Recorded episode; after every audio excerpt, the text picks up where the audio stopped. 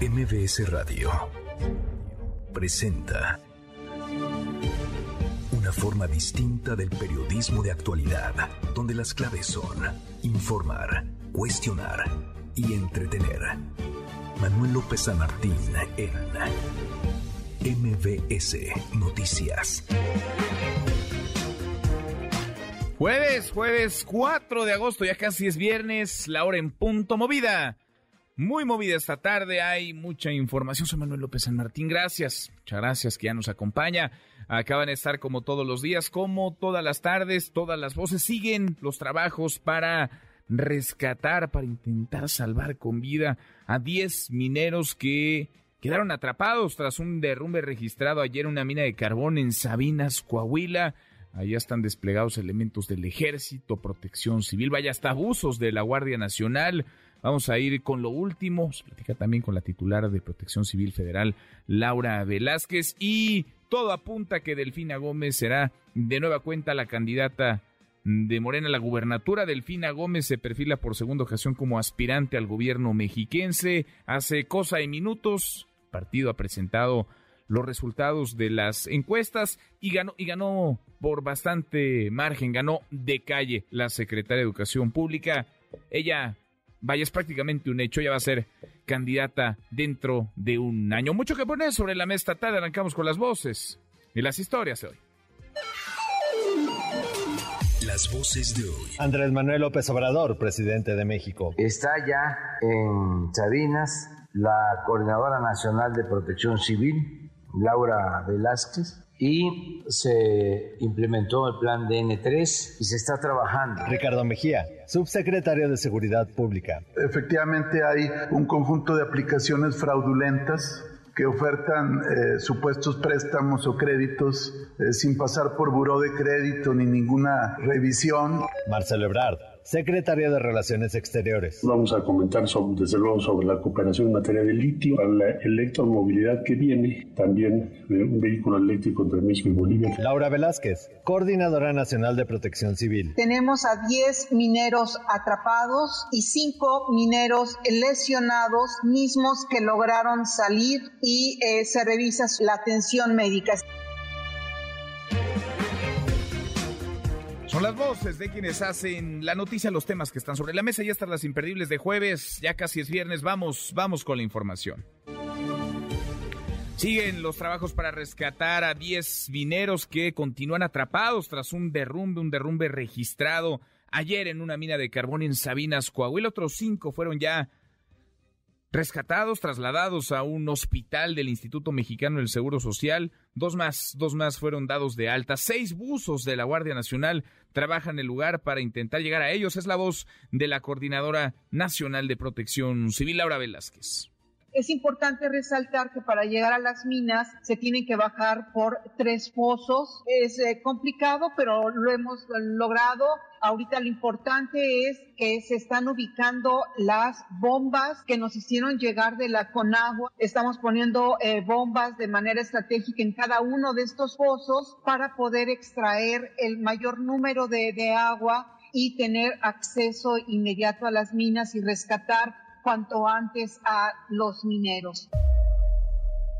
Por su parte, el presidente López Obrador lamentó lo sucedido, llamó a gobernadores y a funcionarios del gobierno federal a enviar bombas, bombas grandes para extraer agua y así poder apoyar en el rescate, un rescate a contrarreloj mandarle un abrazo a los familiares, no hay que perder la fe, no hay que perder la esperanza, un abrazo muy fuerte y van a seguir contando como siempre con nosotros, no están solos. Las investigaciones, porque va a salir sobre los responsables, los permisos, las inspecciones, todo, todo eso lo estamos dejando para después. Ya tenemos la información básica ya sabemos quiénes tienen las minas, quiénes las explotaban, quiénes vendían el carbón, todo, todo, todo, pero no hablemos de eso ahora. Vamos a buscar salvar a los eh, mineros, a rescatarlos.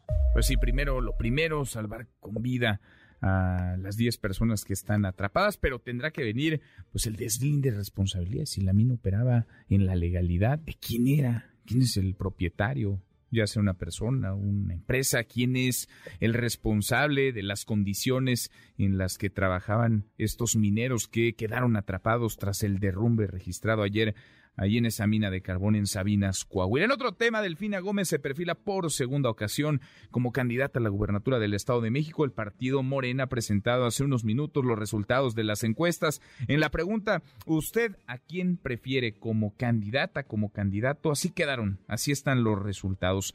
La Secretaría de Educación obtuvo 37.4% de la preferencia, le sigue, pero muy detrás, el alcalde de Catepec, Fernando Vilchis, 11.8%. Vaya, gana de calle Delfina Gómez. Ya más atrás viene el senador Higinio Martínez con el 8.1% y el titular de aduanas Horacio Duarte con el 4.8%. Es la voz del presidente Morena Mario Delgado.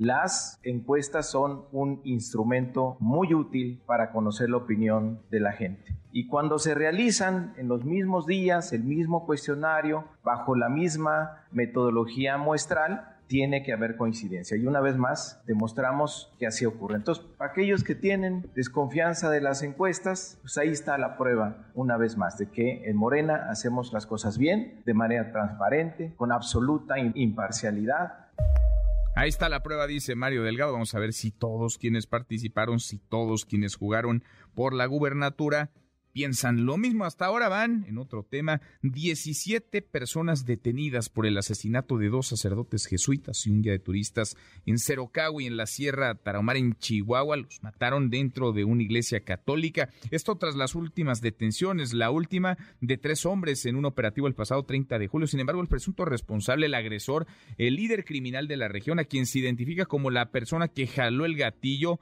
el chueco, José N. alias el chueco, aún no ha sido ubicado, sigue impune. Después de mes y medio más, de mes y medio, sigue sin ser detenido. Es la voz de Ricardo Mejía, subsecretario de Seguridad y Protección Ciudadana. Fueron detenidos Otón N., Noel N., Paciano N. Se les aseguraron armas largas, cargadores y droga. Ya se presentaron ante la autoridad eh, ministerial para su vinculación a proceso penal. Con esto, al día de hoy, hay 17 detenidos en el operativo de búsqueda de José N., alias El Chueco, todos ellos integrantes de la célula criminal de este sujeto, varios de ellos familiares directos y la mayoría ya está vinculado a proceso penal. Y ojo, tenga cuidado, la Secretaría de Seguridad y Protección Ciudadana identificó 660 números celulares conocidos como montadeudas, los cuales ofrecen préstamos, pero en realidad sirven para robar información personal. De nuevo la voz de Ricardo Mejía. Efectivamente hay un conjunto de aplicaciones fraudulentas que ofertan eh, supuestos préstamos o créditos eh, sin pasar por buró de crédito ni ninguna revisión, simplemente descargando estas apps y luego dando permisos para que se introduzcan en tus contactos, en tus contraseñas. Y a partir de este mecanismo fraudulento, estas aplicaciones se apoderan de la información que hay en los teléfonos celulares de quienes caen en estos engaños y a partir de ahí empieza un mecanismo de extorsión. Hay que tener cuidado, precauciones. Todos hemos recibido algún mensaje de un teléfono que no conocemos en donde nos piden información o dar clic en algún link. No hay que abrirlo y es más, hay que bloquear ese número. Si usted no conoce un teléfono, mejor ni lo conteste. ¿Como para qué? Por tercera ocasión, el secretario de la Defensa Nacional, general Luis Crescencio Sandoval, dio positivo a COVID-19. Está realizando sus labores a distancia, según informó el presidente. Se encuentra bien de salud, pero convaleciente tres veces que da positivo a COVID-19. Y el Sindicato Nacional de Trabajadores del Seguro Social expresó su preocupación por los hechos de violencia que se registraron ayer en el Hospital La Raza, en el que participaron un grupo de trabajadores y elementos del Servicio de Protección Federal. Afirmaron que los protocolos de seguridad no pueden desatar confrontaciones y es que acusan abusos por parte de los elementos de seguridad del hospital tras varios casos de robo dentro de la clínica. Hasta aquí el resumen con lo más importante del día, la hora con 10 ya le informaba se da a conocer la encuesta, las encuestas fueron dos de Morena para perfilar a su candidata, va a ser mujer, al gobierno del Estado de México. Ya hablo de hecho Delfina Gómez hace unos minutos. Ha dicho que pondrá todo de sí, voy a dar lo mejor de mí, asegura Delfina Gómez tras ganar la encuesta de Morena por la gubernatura del Estado de México. Ganó además pues con un amplio margen, 37.4% de las preferencias, muy detrás el alcalde de Catepec, Fernando Vilchis, con el 11.8%, y ya rezagados el senador Higinio Martínez, 8.1%, y Horacio Duarte, más atrás con el 4.8%. De eso queremos platicar con ustedes esta tarde. Se perfila pues la Secretaría de Educación Pública como la candidata a la gubernatura del Estado de México en 2023. Estamos a un año de la contienda, poquito menos, pero prácticamente es un año de la elección y Morena ya se les adelantó a todos, ya puso sobre la mesa el nombre de su aspirante. ¿Qué le parece la decisión? La decisión es acertada, es precipitada, se trata de un dedas. Opine arroba MBC Noticias, nuestro WhatsApp 5524 99125. Viene el teléfono en cabina 5166 1025. Todo el reflector informativo apunta hacia Coahuila, hacia Sabinas, Coahuila. Le informaba ya de este derrumbe, un derrumbe registrado ayer, una mina de carbón.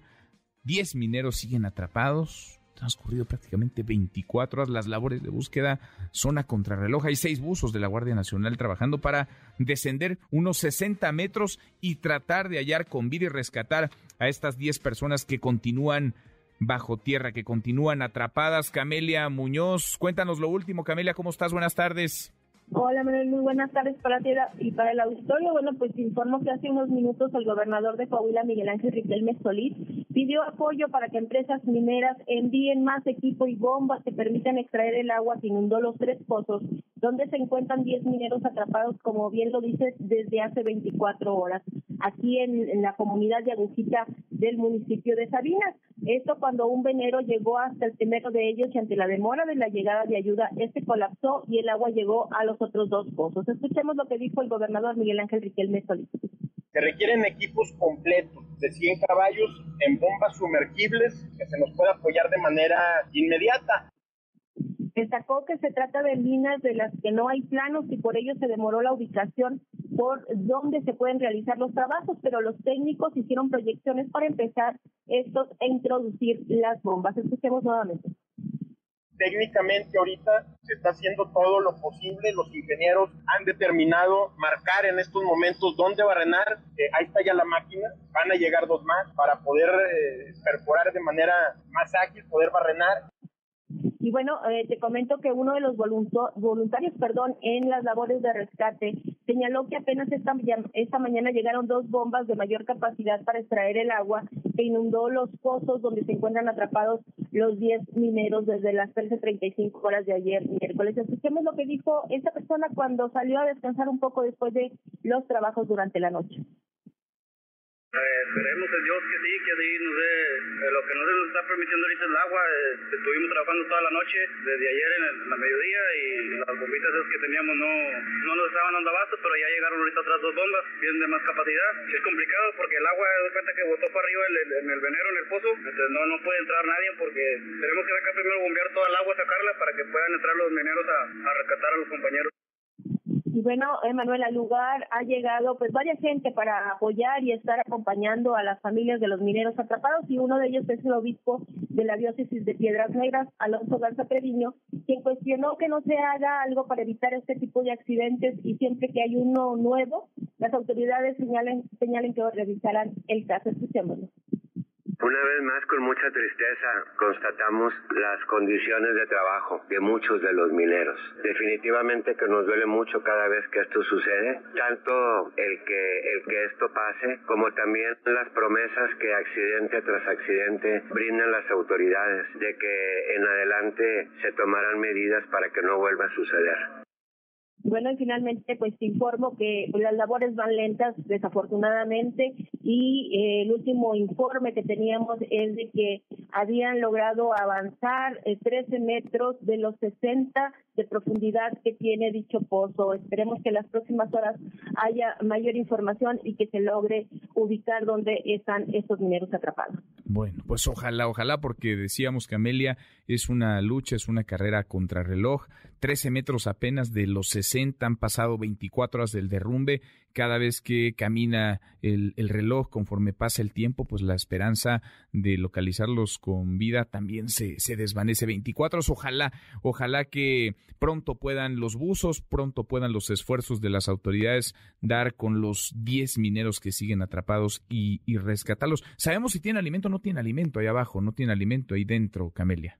No, no tienen alimento porque las zonas eh, de este tipo de, lugares de trabajo pues son muy estrechos, eh, prácticamente es para ingresar eh, en los túneles que lo sabía porque como te comento el gobernador también lo menciona, no hay planos de cómo estaban trabajando en estos lugares, son lugares muy restringidos y obviamente pues no hay espacios para comer, tienen que hacerlo fuera de estos posibles.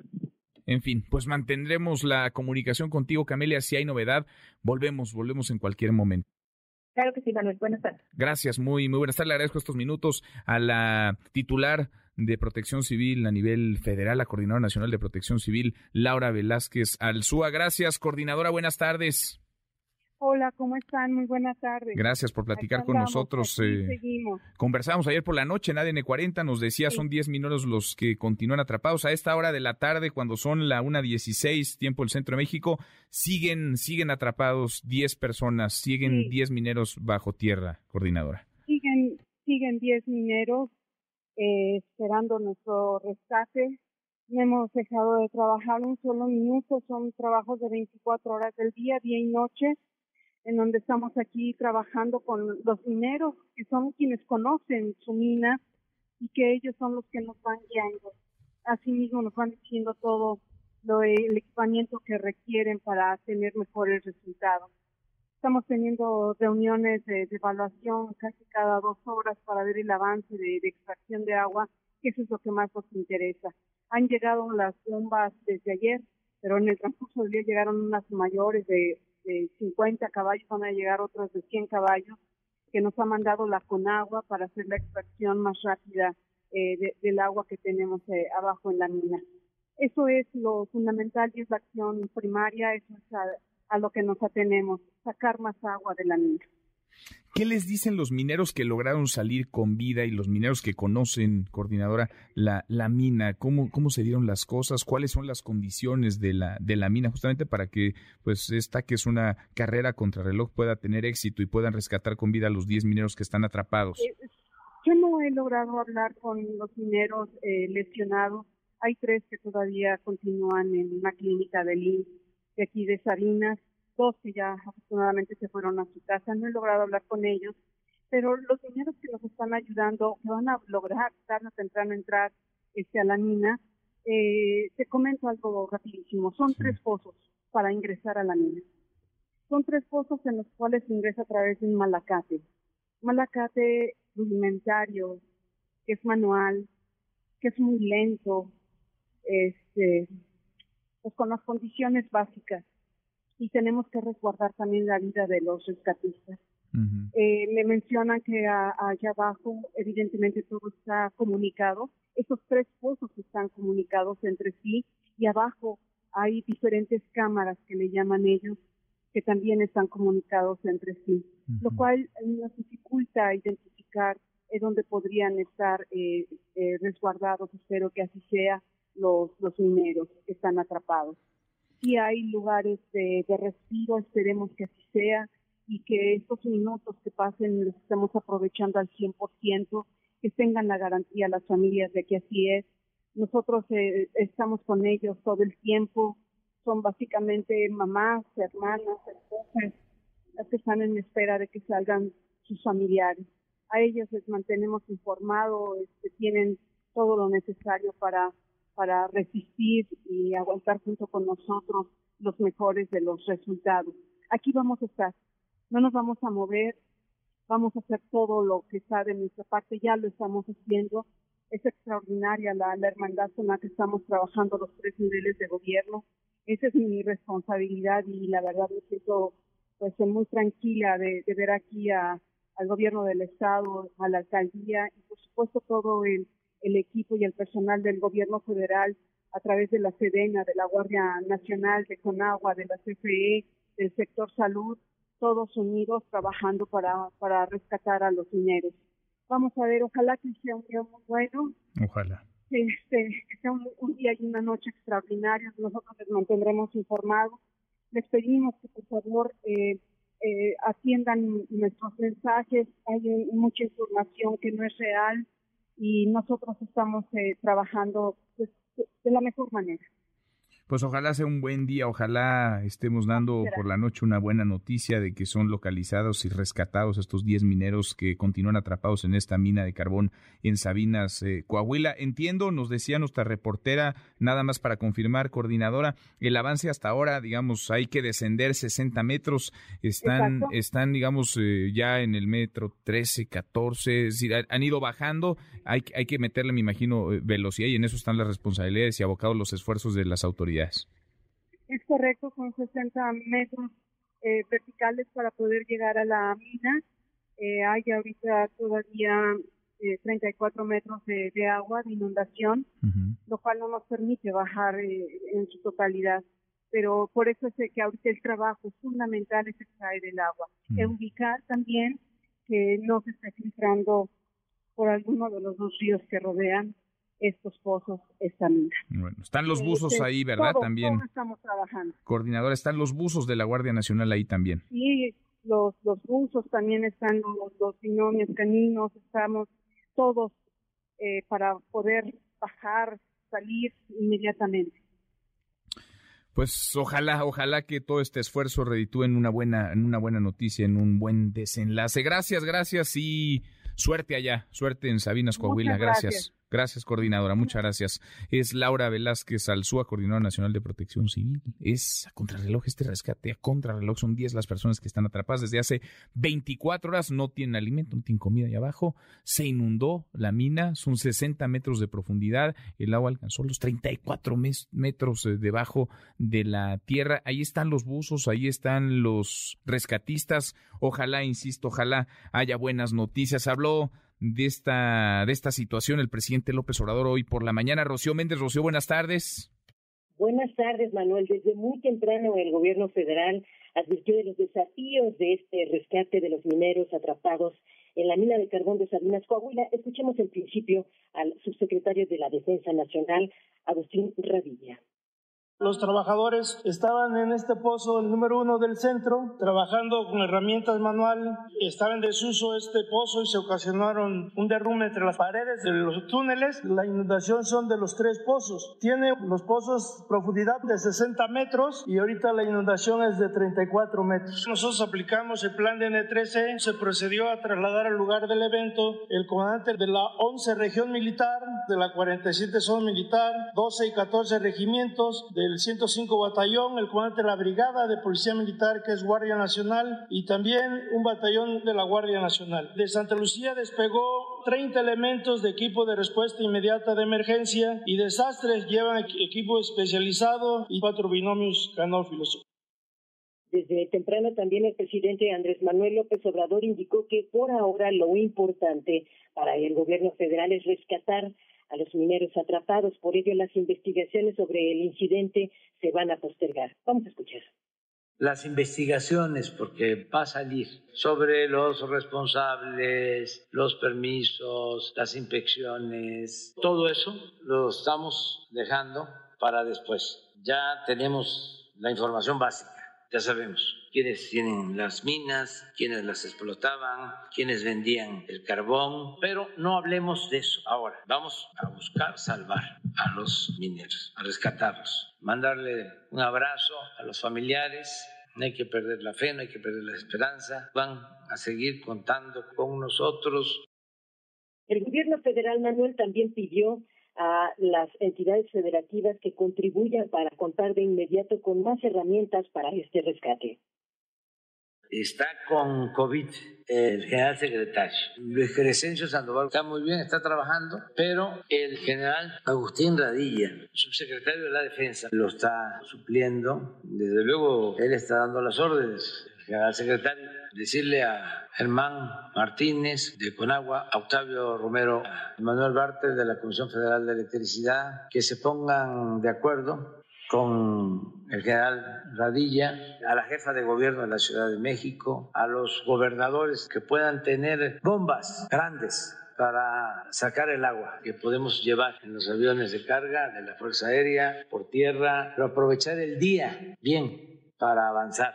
Ya está el plan de N3 con equipos y ahora hay cuántos elementos? 230. Y estamos trabajando de manera coordinada con el gobierno del estado de Coahuila, con los gobiernos municipales. Manuel, el reporte al momento. Gracias, eh, muchas gracias, Rocío. Buenas tardes. Bueno, ahí el tema, por supuesto, lo primero es encontrar y sacar del fondo de esta mina los 10 mineros que permanecen atrapados, que salgan, que los rescaten y después tendrá que venir el deslinde de responsabilidades.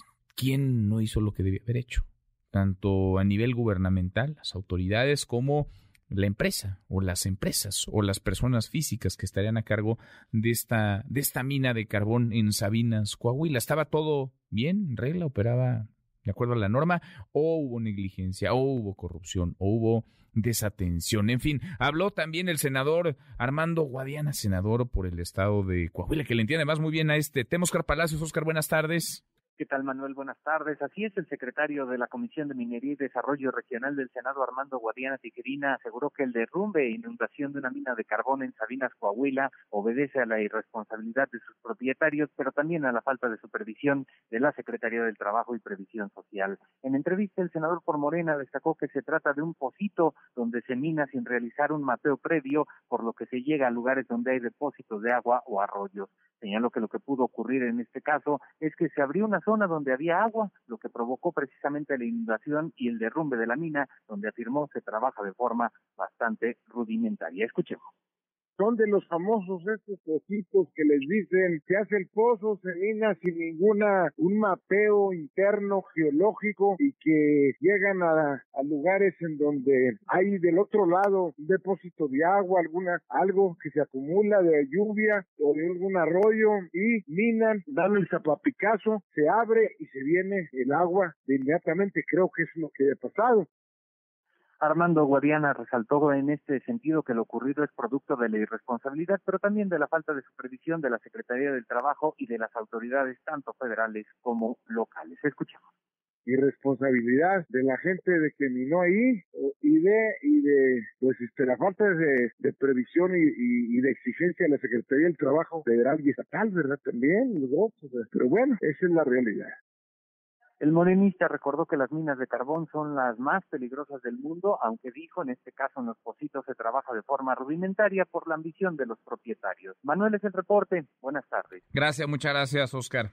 Hasta luego. Hasta muy pronto, muy buenas tardes. La hora con 27 volveremos con este caso, iremos de nuevo a Coahuila si hay novedad. Ojalá, ojalá podamos en el transcurso de este espacio dar la buena noticia de que han rescatado a los mineros atrapados tras el derrumbe registrado en una mina de carbón en Sabinas, Coahuila. Pausa, volvemos, hay más.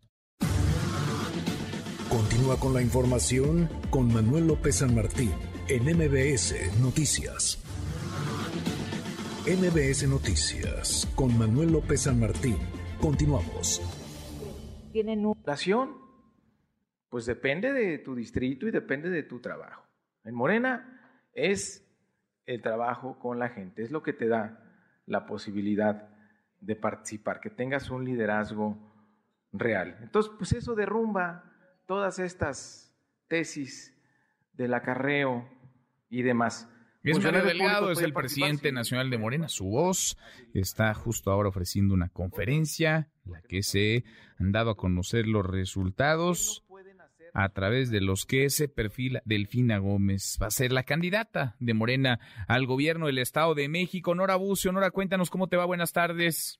Manuel, te saludo con muchísimo gusto y de la misma forma al auditorio. Como bien lo comentas, la actual secretaria de Educación Pública, Delfina Gómez Álvarez, ganó la encuesta para la candidatura al gobierno del Estado de México por Morena con el 37.2% de la presidencia obtenida a través de la encuesta. Si me lo permites, escuchamos al presidente de Morena, Mario Delgado Carrillo y está muy claro que la opinión del pueblo mexiquense es que la maestra Delfina Gómez sea la encargada de encabezar los trabajos de organización y de formación de comités para la defensa de la cuarta transformación en el Estado de México. De acuerdo a esta medición, su más cercano contendiente fue el senador Higinio Martínez con 21.6% de la preferencia ciudadana. La actual secretaria de Estado obtuvo el 20.4% de percepción positiva y 12.9% negativa. El 10.6% considera que ella conoce mucho su estado y las necesidades y 25.1% piensa que ella sería una buena candidata a través de una videollamada, Delfina Gómez Álvarez aceptó coordinar a los comités de la Corte de Transformación, es decir, la candidatura al gobierno del Estado de México, y anunció que en los próximos días hablará con el presidente Andrés Manuel López Obrador para presentar su separación del cargo. Escuchemos a la actual secretaria de Educación, Delfina Gómez. Lo acepto de todo corazón Sé que es un trabajo titánico y que por ello depende mucho el, trabajo, como siempre nos ha dicho nuestro, nuestro líder, el licenciado Andrés Manuel López Obrador, es un trabajo coordinado, un trabajo en equipo y un trabajo en donde tenemos que tener como prioridad el servir a todos, pero en especial a los más pobres. Por ello lo recibo con mucho, con mucho gusto, con mucho corazón y, y agradezco de verdad a todos los que tuvieron la confianza en emitir una opinión acerca de una servidora en esta conferencia, Fernando Vilchis y Horacio Duarte, los contrincantes de la Secretaría de Educación, manifestaron su respaldo y unidad a través de una llamada y un videomensaje en torno a la próxima candidatura de Delfina Gómez. Manuel, el senador Higinio Martínez, no se pronunció al respecto. Delgado Carrillo dijo que él está seguro que el senador va a apoyar y es necesario darle tiempo, dijo, para que se manifieste respecto a la candidatura de Delfina Gómez, porque él también está a favor del cambio en el gobierno de aquella entidad que ha saqueado al pueblo. Además, descartó dedazo a favor de la maestra, como se ha denunciado en algunos círculos del partido. Como bien lo mencionas, en este momento continúa la conferencia de prensa, donde Mario Delgado incluso, bueno, pues ha señalado de, eh, bueno, pues a quienes han criticado el proceso de renovación interna del partido, de clasismo, racismo, detrás de los señalamientos de movilizaciones masivas o carreo de parte de militantes. También aseguró, refiriéndose sin mencionarlo a Ackerman, que bueno, pues hay un gran desprecio, a la gente y al pueblo, quienes cuestionan la participación, dijeron, de la militancia en esta actividad. Manuel, lo que tenemos hasta el momento. Bueno, entonces Delfina Gómez va a ser, todo apunta, va a ser la candidata Morena al gobierno del Estado de México y la reconocen, digamos, como la ganadora Horacio Duarte, titular de aduanas, Fernando Vilchis, alcalde de Catepec, y Diginio Martínez, pues no sabemos nada. Nora no llegó, no está ahí, no le ha reconocido y no se ha pronunciado tampoco no se ha pronunciado y se espera que en los próximos días, bueno, pues pueda emitir alguna postura a favor o en contra, Manuel. Bien, pues estaremos pendientes. Por lo pronto, Morena ya se les adelantó un año prácticamente a todos los demás partidos. Gracias, Nora. Seguimos pendientes, muy buenas tardes. Muy, muy buenas tardes. La elección en el Estado de México es en junio del próximo año. Morena ya trae candidata, ¿eh? Así andan de acelerar los tiempos, vaya. ¿Qué nos sorprende si vivimos 2022, pero pareciera estamos en 2024. La reforma electoral, siguen estos foros en la Cámara de Diputados. Angélica Melín, ¿cómo estás, Angélica? Buenas tardes. Hola Manuel, muy buenas tardes. Con el gusto de saludarte, también enviar un saludo al auditorio. Se llevó a cabo este día el foro número 6 de los 22 del Parlamento abierto para analizar la iniciativa de reforma electoral del presidente de la República y también algunas otras propuestas hechas por otros partidos y otros legisladores de otras fuerzas políticas. El tema que se analizó hoy entre especialistas, funcionarios electorales, eh, también eh, eh, integrantes de la industria de la radio y la televisión, Manuel, fue el de la comunicación en temporadas electorales, los eh, mensajes que se publican en redes sociales y también en plataformas en Internet. En este marco, los invitados a este foro, bueno, pues señalaron que la reforma electoral propuesta por el Ejecutivo Federal tiene un gran vacío en materia de regulación de radio y televisión, si bien menciona algunos elementos de eh, eh, control en el caso de los tiempos en, medios de comunicación para la difusión de la comunicación política de los partidos, sobre todo en temporada electoral. Bueno, pues señalan los invitados a este foro de Parlamento Abierto que la norma que propone el Ejecutivo Federal no toca los temas de comunicación política y de comunicación en temporadas electorales en redes sociales, como debería de ser para que exista una regulación pareja eh, que no violente derechos a la libertad de expresión y que también controle el dinero que se mete en las elecciones a los medios de comunicación. Vamos a escuchar lo que al respecto dijo el especialista en medios, precisamente Gabriel Sosa Plata. Prácticamente no toca el tema de los medios de comunicación. No, ¿no? Es, hay, hay un vacío ahí importante en la, en la propuesta Pero sin embargo hay algunos aspectos que sí es necesario ubicar a nuestras audiencias de lo que sí procura modificar, que es muy poquito. Hay una reducción en los tiempos de la radio y la televisión, que ustedes saben, para propaganda electoral, 30 minutos diarios en cada estación de radio y televisión, en lugar de los 48, ¿no? que están considerados pues en la, en la misma constitución.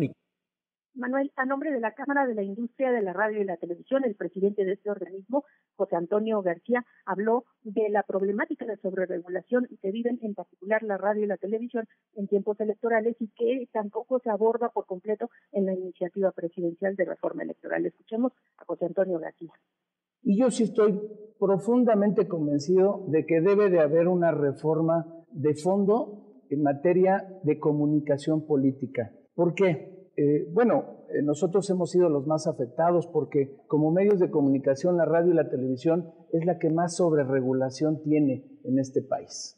no estoy hablando, por ejemplo, de, de, las OTTs, de la televisión y audio restringidos, de los streaming, de las redes sociales, pues que no están reguladas.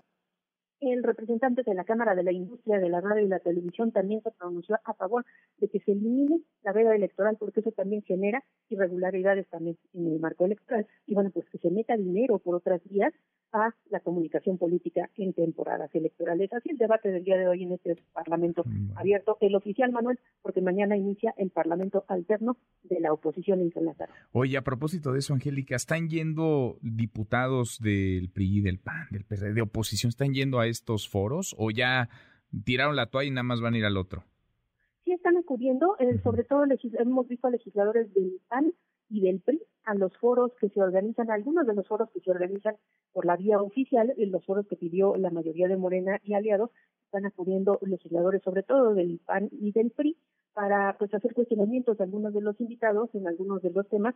Algunos de los foros que se realicen en este Parlamento abierto no se prestan, Manuel, para que acudan los eh, diputados, porque no es debate en comisiones o no es debate en la Junta de Coordinación Política, sino son los ejercicios que se transmiten a través del canal del Congreso, donde hay un solo moderador, un periodista moderador, y mm. bueno, pues ahí solo acuden los invitados, pero todavía sigan yendo algunos legisladores de la oposición para presentar cuestionamientos. Bueno, pues ojalá estén viendo los foros por la televisión para que se enteren de lo que dicen los, los expertos y les hagan caso, porque si no esto termina siendo un diálogo de sordos en donde cada quien va, echa su rollo, tira su monólogo y después nada se aterriza. Gracias, Angélica. A ti, Manuel, hasta luego. Hasta muy pronto, muy, muy buenas tardes. Le damos un giro a la información. Ayer se lo informamos. 13 periodistas asesinados en lo que va de este 2022. El último lo mataron, lo asesinaron la noche de antier en Guanajuato. Sergio Ortiz. Sergio, ¿cómo estás? Buenas tardes. Manuel, buenas tardes. Te saludo con gusto, por supuesto, a nuestro auditorio. En efecto, miembros del gremio periodístico aquí en el estado de Guanajuato se manifestaron de manera pacífica fuera de las instalaciones de la Fiscalía General del Estado. Allí acudieron a exigir justicia y que no quede impune el asesinato de Ernesto Méndez, cuya muerte suma, como bien dices, el caso número 13 de periodistas a los que han arrebatado la vida de manera violenta. Ernesto Méndez tenía más de 18 años de trayectoria, era director del medio digital Tu Voz y empresario en el municipio de San Luis de la Paz, aquí en Guanajuato. Antes de eso había colaborado con varios medios de difusión estatal, incluyendo a nuestro equipo en MBS Noticias León. Los periodistas han elaborado y firmado una carta dirigida al gobernador del Estado, Diego Sinué Rodríguez Vallejo, a Luis Gerardo Sánchez Sánchez, presidente municipal de San Luis de la Paz, y al fiscal general del Estado de Guanajuato, Carlos Amarripa Aguirre. En esta se les manifiesta la indignación que ha suscitado los ataques violentos en contra del gremio, como recientemente es el caso de Enrique Sosa, ex camarógrafo de la televisora estatal, atropellado en un estacionamiento del negocio donde laboraba. El asesino se encuentra prófugo y bueno, pues el caso más reciente es el asesinato de Ernesto Méndez. En dicha misiva se exige justicia y castigo para los responsables de estos hechos, así como mayor seguridad para el gremio, además que podamos desempeñar nuestra labor de manera segura. Manuel. Pues sí, es lo mínimo y lo indispensable. No es que estemos pidiendo, estén pidiendo ustedes, Sergio, algo del otro mundo, ¿no? Condiciones nada más para trabajar, para poder desempeñar su labor, para hacerlo en un marco de libertades, de respeto a la, a la profesión. Qué mayor valor que la libertad de expresión y además cuando se asesina un periodista se cuarta el derecho de miles, de millones de personas a la, a la información, al acceso a la, a la información. En fin, un, un abrazo grande hasta allá para todos los, los compañeros y esa demanda, pues que no es nueva, sigue siendo más que vigente. Gracias, Sergio. Sigo pendiente, Manuel. Buenas tardes. Muy, muy buenas tardes. Trece periodistas, trece comunicadores asesinados en 2022. José Luis Gamboa, Margarito Martínez, Lourdes Maldonado, Roberto Toledo, Eber López, Jorge Camero, Juan Carlos Muñiz, Armando Linares, Luis Enrique Ramírez, Yesenia Mollinedo, Sheila García, Antonio de la Cruz y Ernesto Méndez, a quien mataron hace un par de días en Guanajuato. Increíble la cantidad de periodistas asesinados. No se entendería esto sin la complicidad en ocasiones, por acción o por omisión, de las autoridades en distintos niveles de gobierno, nivel federal, pero también, por supuesto, estatal y local. La falta de respeto a la vida, la falta de respeto a la profesión, al trabajo periodístico. La hora con 43, pausa y volvemos a más. Continúa con la información con Manuel López San Martín en MBS Noticias. Ya estamos de regreso. MBS Noticias con Manuel López San Martín. Continuamos. Los numeritos del día. Citlali Sainz, Citlali, qué gusto, qué gusto saludarte, ¿cómo te va? Hola Manuel, buenas tardes a ti, buenas tardes también a nuestros amigos del auditorio. Están operando mixtos en este momento los principales indicadores en Estados Unidos y en México. Te comento que el Dow Jones Industrial está registrando una pérdida de 0.16%, gana el Nasdaq 2.65% y gana también el S&P BMW de la Bolsa Mexicana de Valores 0.43%. Se cotiza en 47.192.72 unidades. En el mercado cambiario el dólar en ventanilla bancaria se compra en 19 pesos con 73 centavos, se vende 20 pesos con 86, el euro se compra en 20 pesos con 61, se vende 21 pesos con 12 centavos y finalmente te comento cómo se cotiza la criptomoneda más conocida, el Bitcoin. En este momento se compra en 457.561 pesos por cada criptomoneda. Manuel es mi reporte. Gracias, muy buenas tardes, Itlali. Cámbiate a HSBC y obtén un reembolso de hasta 6 mil pesos. Y si pruebas, presenta. ¿Y si el jitomate bola y la papaya maradol me dieron un dinerito extra? Sí. ¿Y si esto ya es posible? Sí, sí, Cámbiate a HSBC y obtén un reembolso de hasta 6 mil pesos. ¿Y si pruebas? Consulta requisitos, términos, condiciones de contratación, comisiones y condiciones de la promoción en www.hsbc.com.mx de análisis. Economía y finanzas. Eduardo Torreblanca. Lalo, qué gusto, qué gusto saludarte, ¿cómo Igualmente, estás? Manuel, siempre será un gusto poder platicar contigo y saludar a nuestros radioescuchas. Buenas tardes. Muy, muy buenas tardes. Cuando hablamos de empresas, Lalo, de empresarios, a veces pensamos en los grandotes, nada más que son muy importantes, pero son los menos. Y pocas veces nos detenemos en los pequeños comercios, en los pequeños empresarios, que son los que al final de cuentas activan la economía, mueven la economía, generan millones de empleos en este país, Lalo. Tienes razón, Manuel. Eh, pensamos siempre en las grandes empresas y a veces olvidamos a los micronegocios que son muy importantes eh, en nuestro país y en muchos otros países del mundo. En México son un millón doscientos mil los pequeños comercios, es decir, son aproximadamente el 25% de la cantidad de empresas que existen en México, cuyo valor tuvimos la oportunidad de apreciar durante la pandemia, porque ahí fuimos capaces de entender su valor estratégico, fueron, fueron considerados negocios esenciales y ellos nos abastecieron de los elementos necesarios para ir sobrellevando esa experiencia tan dura. Tienen una importancia económica y social. El 64% de las personas que administran estos negocios son mujeres. Eh, a estos locales abastecen eh, o van a abastecerse el 52% de las familias y son responsables de 5 millones de empleos en la nación porque finalmente son el punto de salida de una serie importantísima de, de mercancías, de productos, de marcas que generalmente abastecen las grandes empresas, es decir, son los brazos ejecutores de las ventas de las grandes empresas multinacionales. Perdimos 300 mil pequeños comercios durante la pandemia y gran parte de ellos han sido recuperados. Y bueno, Viene el 7 de agosto y será la primera ocasión en la que se celebra el Día Nacional del Pequeño Comercio en México y considero que era importante, consideré que era muy importante darle el crédito que merece esos pequeños negocios que ahora resulta que van a tener un papel estratégico fundamental porque en Europa se están conformando ya los famosos barrios y procurarán las autoridades de las grandes ciudades que un ciudadano tenga la posibilidad de satisfacer todas sus necesidades yendo a pequeños comercios que no le queden más allá de 10 o 12 minutos caminando de su hogar. Así es que si nosotros organizamos así, eh, nos organizamos así en, en el país, vamos a valorar la importancia estratégica del pequeño comercio. Y hay que cuidarlos, Lalo, porque a veces se ensañan incluso las autoridades, no solamente las federales, ¿eh? no, nada más del SAT, a veces, híjole, la revisión, las autoridades estatales, locales, se ensañan con este tipo de, de negocios que, insisto, son claves. No se entendería la economía de barrio, el tejido social, incluso la base del tejido social en buena parte del país, sin este tipo de, de comercios, de negocios. Sí, efectivamente, son estratégicos en la economía, pero también en el tejido social. Son estratégicos, son neurálgicos. ¿Tenemos Lalo Postre?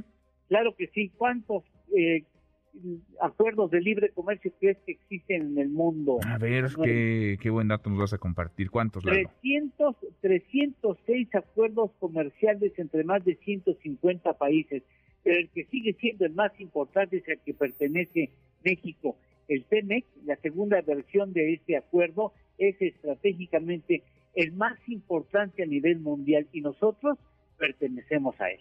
Y mira que lo andan eh, apaleando algunos, ¿eh? Lo agarran como piñata por conveniencia. Esa es la figura que me vino a la mente, sí, como piñata. Bueno, ¿Qué sería de nuestra economía, Lalo, sin el TEMEC? ¿Qué sería de nuestra economía sin ese acuerdo comercial? ¿Qué, será del futuro sin ese acuerdo comercial? Sin duda, sin duda, sin duda. Hay que, hay que hablar de él y hay que entenderlo a profundidad para revisar, analizar y dimensionar las, las bondades que ha traído a la economía. Comunidades enteras que no existirían municipios enteros que no tendrían crecimiento económico, que no tendrían empresas, que no tendrían, vaya, ni siquiera un mínimo de desarrollo si no fuera por este acuerdo comercial. Millones de personas que dependen de él. En fin, en fin, la logras como siempre.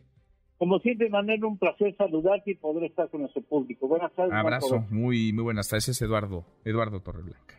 Cámbiate a HSBC y obtén un reembolso de hasta 6 mil pesos. Y si pruebas, presentó. La hora con 53 tenemos como todas las tardes, claro que tenemos buenas noticias. Gracias Manuel. Mire, antes de la buena nota le voy a contar una bonita historia que ocurrió un día como hoy, pero de 1693. Estaba un joven monje en una abadía de Francia haciendo vino, ¿no? Ya había perfeccionado la manera de hacerlo y los clérigos sacaban algo de dinerito extra al venderlo. Pues al joven monje estaba sacando las burbujas de un vino espumoso, como era la costumbre, pero que se le ocurrió echarle un traguito. Oh my god, Sacre Blue, ¿qué es que sé? ¿Qué es esto? Resultó que esa bebida sabía mejor que nunca y así se inventó el champán. Bebida de la victoria, bebida de los dioses. ¿Adivina el nombre de este monje? Claro, era Don Periñón. Una bonita historia para su próxima tertulia. ¡Salud!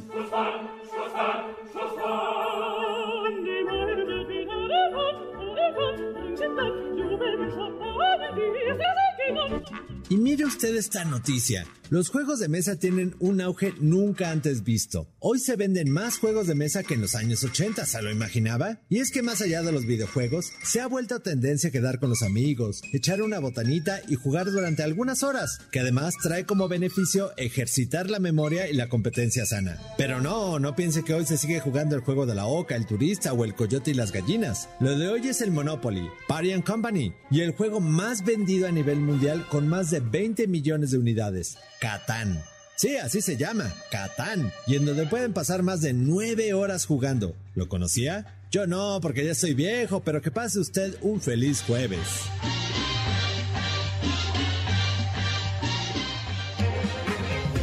Mi querido Memo Guillermo Guerrero, qué gusto saludarte, ¿cómo te va? Muy bien, Manuel. Muy bien, muy bien. ¿Ya no se juega entonces eh, el juego de la oca? Ya no se juega palillos chinos, el juego de la oca, matatena, Eso que ¿Cuál eso otro decías? ¿El gallo y qué? El coyote y las gallinas, Ah, que, el era- que era un juego que venía atrás de la oca, uno le volteaba donde venía el cartón y ahí venía el coyote y las ¿Y de gallinas. qué? ¿Ese de qué Pues se ese trata? uno nunca lo jugaba porque era como muy aburrido. Era... ¿Y la sopa de letras todavía se juega? Yo creo que sí, la sopa Sí, de letras ¿no? sabe así. Pero ahorita, ahorita que estábamos platicando de esto de los juegos, Catán, que es el juego más famoso a nivel mundial, Ajá. jamás en mi vida lo había escuchado por ahí, pregunté Nunca. en Twitter y todos me dijeron, no, sí, es muy bueno. Este, como 8 o 7 horas se la pasan jugando las personas Catán.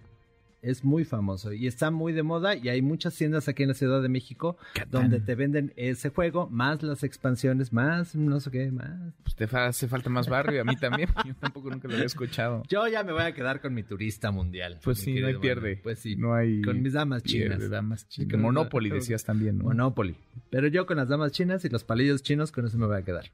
Pues sí, pues sí. Lo clásico nunca Lo pasa de clásico moda. y el dominó. El dominó con los El cubilete. El cubilete. Bueno. Oye, mi querido Manuel, tenemos un gran, gran, gran concierto que hoy voy a estrenar aquí, que MBS y la Arena Ciudad de México nos quieren invitar. A ver, ¿a De verdad es quién bueno. vamos a ver? ¿A quién vamos a ir a A ver? Plácido Domingo. No me digas. Sí, Plácido Ahí Domingo. sí vamos a ir, fíjate. Sí.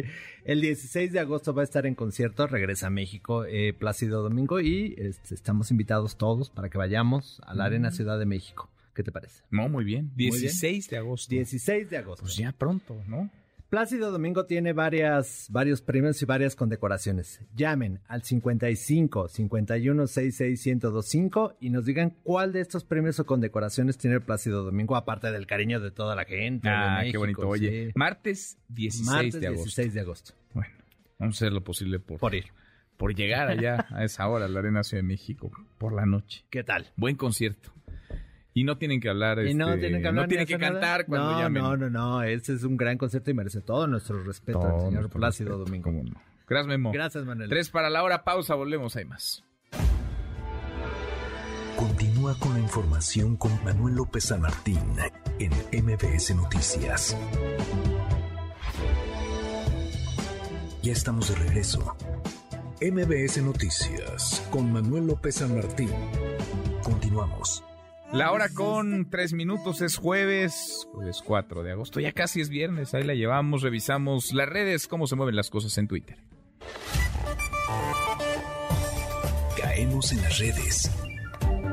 Oiga, cuidado con las extorsiones, con los fraudes a través de mensajes, a través de apps. Hay, pues nunca faltan los vivos que intentan lucrar con la necesidad o con pues, el buen ánimo, la buena intención, con el deseo genuino de las personas. La Secretaría de Seguridad y Protección Ciudadana ha dado de baja 660 apps, 660 apps fraudulentas que ofrecían préstamos. Por supuesto, era un fraude. Todo esto no era real. Lo que ofrecían no lo cumplían. Rocío Méndez, Rocío, platícanos cómo estás. Buenas tardes. Buenas tardes, Manuel. Es el camino abierto a la extorsión. Esto es lo que advierte el subsecretario de Seguridad Pública de la Secretaría de Seguridad y Protección Ciudadana, Ricardo Mejía, a través de estas apps fraudulentas que supuestamente ofertan créditos. Vamos a escuchar.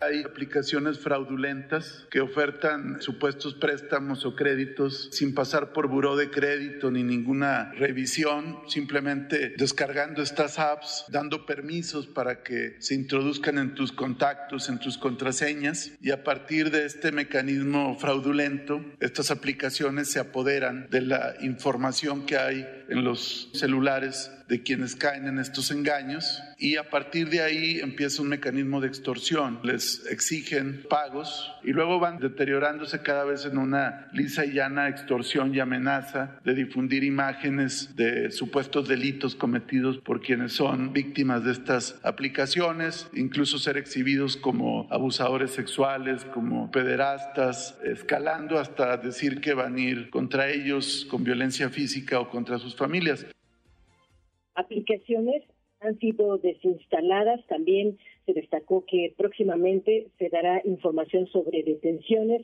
y se adelantó que se publicarían los listados de las apps de cobro legítimo a través de la Conducef. Conducef, nuevamente el subsecretario Mejía. Hay 350 carpetas de investigación abiertas en diferentes fiscalías de manera muy relevante en la Ciudad de México. Se han identificado 660 apps, se han dado de baja algunas de estas, ya lo presentaremos. La Fiscalía de la Ciudad de México, la Procuraduría Fiscal de la Federación y otras ya están en vías de judicializar casos se han detectado ya las redes de vínculos de estos defraudadores y extorsionadores. Aquí se presentarán detenciones sobre este tipo de fraudes. Se han emprendido algunas campañas de civismo digital y se va a publicar los listados de las apps de cobro ilegítimo. Está abierto el 089 para cualquier denuncia. Se va a trabajar con la Conducef para que la gente antes de caer en estas trampas pueda consultar si efectivamente tales aplicaciones están avaladas. Se va a hacer lo mismo con la Profeco. Manuel, el reporte Bueno, pues una especie de quién es quién ahora de las de las apps. Gracias, Rocío. Buenas tardes. Muy, muy buenas tardes. Rafael Caro Quintero en otro tema denunció que es víctima de tormentos físicos y psicológicos, así como de maltratos al interior del penal del altiplano. ¿Cómo sufren estos criminales? Eh? Cómo sufren cuando son detenidos, se enferman, la pasan mal, acusan tortura, lo que no han hecho ellos en su vida, en su trayectoria delictiva. Rafael Caro Quintero, fundador del cártel de Guadalajara, detenido hace un par de semanas en Sinaloa, ahora se queja se queja porque quizá pensó que iba a ir a un spa o de vacaciones al penal de máxima seguridad del Altiplano. Un juez de distrito le ha concedido una nueva suspensión de plano para que cesen estos actos. ¿Y qué pasa con el caso de los funcionarios, exfuncionarios de la alcaldía Benito Juárez que estarían siendo involucrados en el caso del cártel inmobiliario. Vincularon a proceso al exdirector general jurídico y de gobierno en esta alcaldía, la alcaldía Benito Juárez. Juan Carlos Alarcón, platícanos. Juan Carlos, buenas tardes.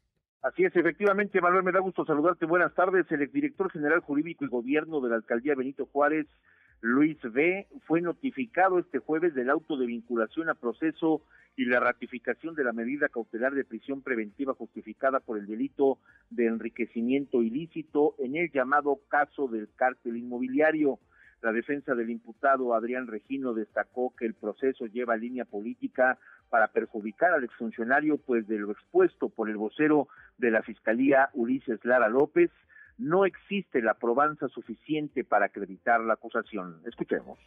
Existe una línea política muy marcada en el, proceso, la cual nosotros realizaremos y estaremos confiados en las autoridades federales para efecto de conseguir justicia ante nuestro representante. Abogado, entonces nada más él es dueño de dos inmuebles y están justificados dentro de los ingresos que él tenía como servidor público. Es correcto y eso fue avalado por el juez en donde señaló que esto estaba eh, totalmente amparado dentro de su patrimonio. Pero entonces, ¿por qué el juez lo decidió vincularlo? Supuestamente porque hay un incremento supuesto en las personas morales, en las cuales el Ministerio Público incluso dijo que era dueño, lo cual es totalmente falso porque él no es dueño de las empresas, no tiene participación en las empresas. No obstante, el juez de control determinó que los datos de prueba presentados por el Ministerio Público fueron suficientes para determinar la vinculación a proceso de Luis Ben esto tiene que ver directamente con depósitos efectuados a una empresa que administra dos conjuntos residenciales, Cami y Mariposa, de las cuales no acreditó presuntamente, pues se dijo que no es propietario ni tampoco administrador, sino accionista. El monto no reportado fue de aproximadamente 61 millones de pesos, situación que será parte de la investigación complementaria que de los, de los próximos tres meses. El penalista Irving Regino comentó al término de la audiencia que la Fiscalía incurrió en informaciones que faltan a la verdad y que prejuzgan el hecho en lo que respecta al llamado cártel inmobiliario. Escuchemos. No, estas son afirmaciones totalmente erradas. La Fiscalía y el vocero Ulises Lara está dando información que no es la misma que corresponde a la carpeta de investigación. Hay una desinformación por parte de la Fiscalía y es lamentable que esté haciendo esto a la ciudadanía. Está engañando a la ciudadanía con la información que ha dado porque en ningún momento en la carpeta de investigación se advierte que exista una coerción por parte de mi representado hacia empresarios como lo hizo en días pasados esa afirmación. Cabe señalar que el imputado es propietario de dos inmuebles, uno en Insurgente Sur y otro en el estado de Morelos, pero de acuerdo con su defensa, el juez avaló que están dentro del rango de sus ingresos, incluido el de 1.4 millones de pesos que ventiló la Fiscalía. El imputado regresó en un vehículo de seguridad procesal al reclusorio norte, donde permanecerá los próximos tres meses correspondientes a la investigación complementaria. Manuel, el reporte que tengo. Gracias, muchas gracias, Juan Carlos. Muy buenas tardes. Muy buenas tardes. Sobre el caso hablaron los dirigentes y legisladores del PAN en la Ciudad de México. Acusan lo que ellos consideran es una persecución política por esta investigación. Platícanos, Alberto, ¿cómo te va Alberto Zamora? Buenas tardes.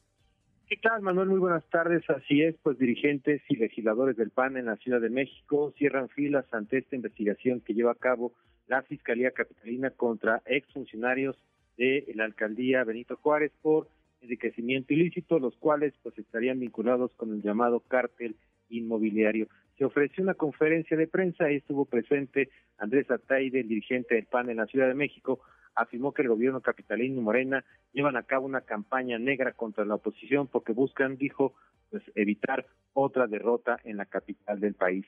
También estuvo presente el coordinador de los diputados locales del PAN, Cristian von Él fue delegado en Benito Juárez y bueno, rechazó tener alguna relación con el cártel inmobiliario.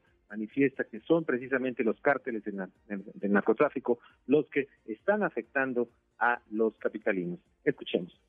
Esto ya es un refrito y es una historia vieja con la intención de desprestigiarnos. Pero en lo que todos los ciudadanos saben perfectamente que los verdaderos cárteles de la ciudad que están operando y que se están infiltrando en la ciudad es el cártel de Sinaloa, el cártel Jalisco Nueva Generación, el cártel de Tláhuac, el cártel de la Unión de Tepito. Esos son los verdaderos cárteles de la ciudad que están afectando a los capitalinos.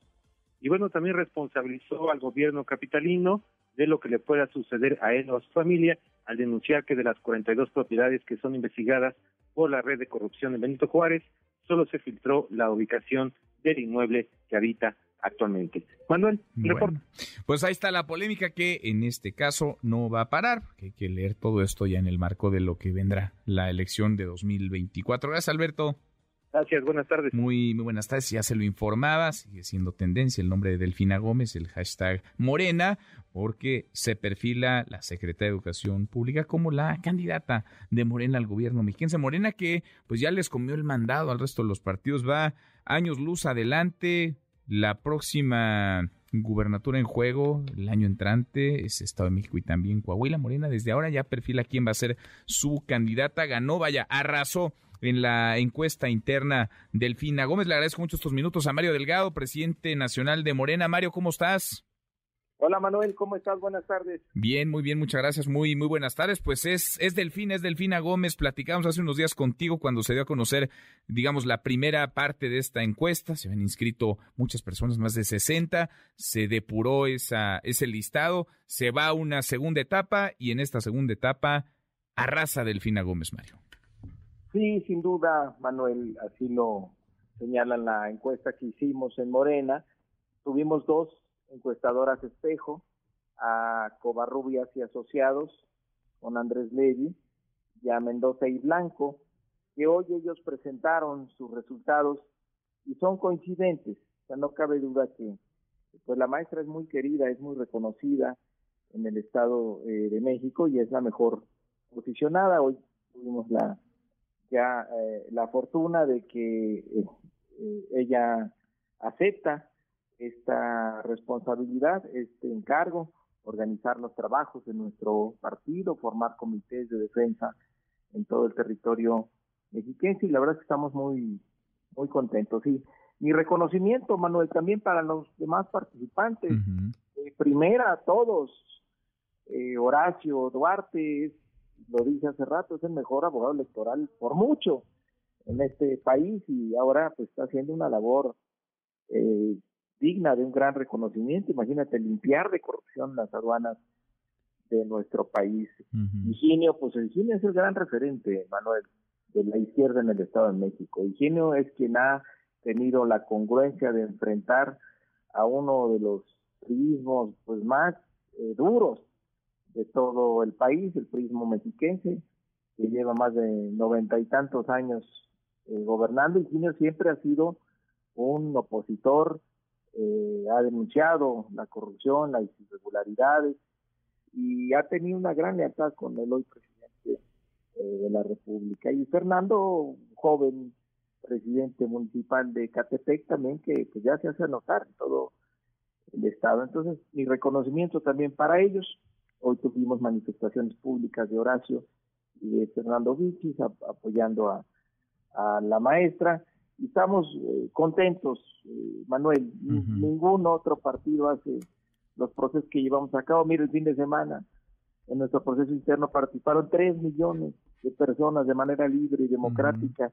Hoy damos a conocer estas encuestas con absoluta eh, transparencia y esto es lo que genera confianza del pueblo de México en nuestro movimiento. estamos contentos, orgullosos por la maestra Delfina, es muy querida, es muy reconocida y vamos por la revancha, Manuel, porque en el 17 no la robaron. Van, van por la revancha, sí. Delfina Gómez compitió en aquel año también. Ahora va por la, por la segunda, la segunda ocasión como candidata, todo apunta como candidata de Morena a la gubernatura. ¿Qué es lo que miden en estas encuestas, Mario? ¿Y cómo es que gana Delfina Gómez estas encuestas? Bueno, lo presentamos, está ahí en Facebook en vivo, este, no, son encuestas cara a cara, en total fueron 4.500 cuestionarios, que es una muestra muy sobrada para que sea representativa. Eh, se valora aspectos como la honestidad, la cercanía, la credibilidad, eh, si la gente votaría o no. Eh, es, son encuestas a profundidad que, pues digo, todo el mundo nos critica, ¿no? El tema de las encuestas, pero lo que resulta utilizando este instrumento es que tienes como resultado a quien tiene un potencial electoral mayor, dado que la gente le da ciertos atributos. Entonces, pues nos siguen criticados por las encuestas, pues nosotros seguimos ganando elecciones, porque este es un gran pues, método pues, para... Ganaron, ¿no? Ya han ganado entre el año pasado y este, el 75% de las gubernaturas que se jugaron las ganó eh, la, la 4T, la ganó Morena con, con sus aliados. Me detengo quizá en el más ilustrativo de los reactivos en estas encuestas, 37.4% de preferencia para Delfina Gómez a la pregunta a quién prefiere como candidata y ya muy detrás 11.8% Fernando Vilchis, el senador Higinio Martínez con el 8.1%, Horacio Duarte con el 4.8%. Es decir, es, es un triunfo arrollador. Nos decías, ya hubo reconocimiento de Horacio, de Horacio Duarte, de Fernando Vilchis. Eh, ¿Has hablado con Higinio Martínez? Es decir, ¿todos se van a sumar a la candidatura, a la eventual candidatura de Delfina Gómez? No tengo duda, Manuel, de que así será. este, pues Higinio, imagínate, lleva toda su vida luchando y hoy tenemos enfrente la gran posibilidad de tener este cambio. Ni todos los partidos sumados, los opositores, le ganan a Morena.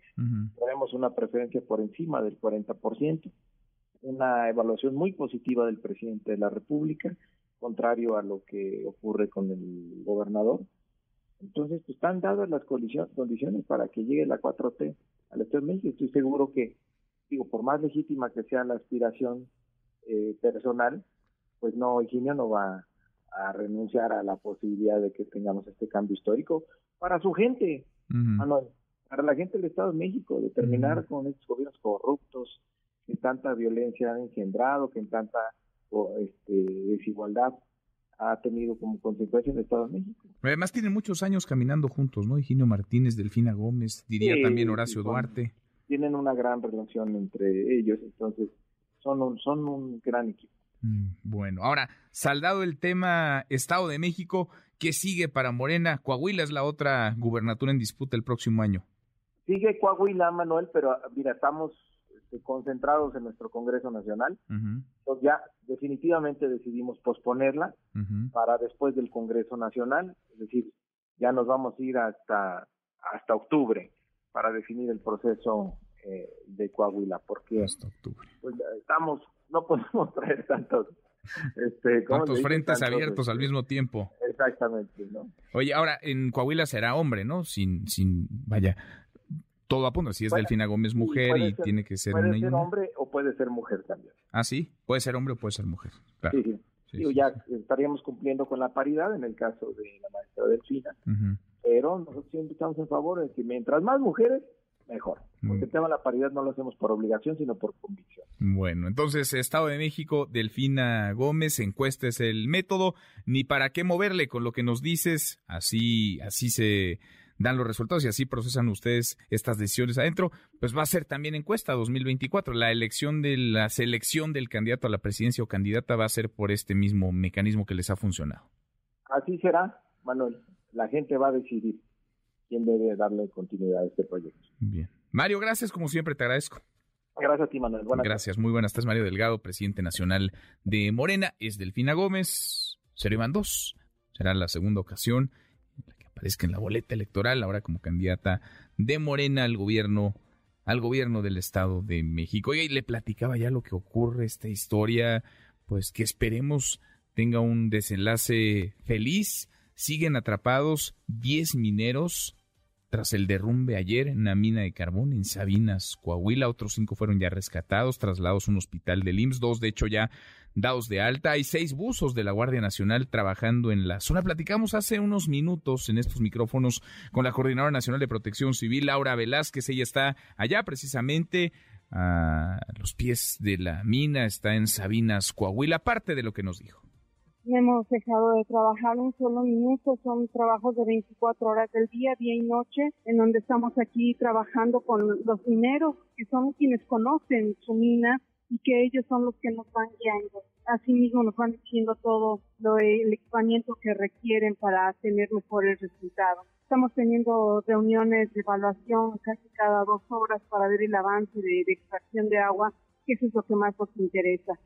Bueno, lo que nos decía Laura Velázquez, insisto, ojalá todo salga bien, ojalá haya un buen desenlace, ojalá, ojalá. Se está moviendo también el hashtag viruela del mono. El gobierno de Estados Unidos ha declarado este jueves a esta viruela, la viruela del mono, como una emergencia de salud pública. Así lo anunció el Departamento de Salud y Recursos Humanos desde que se identificó el primer caso en aquel país a mediados de mayo.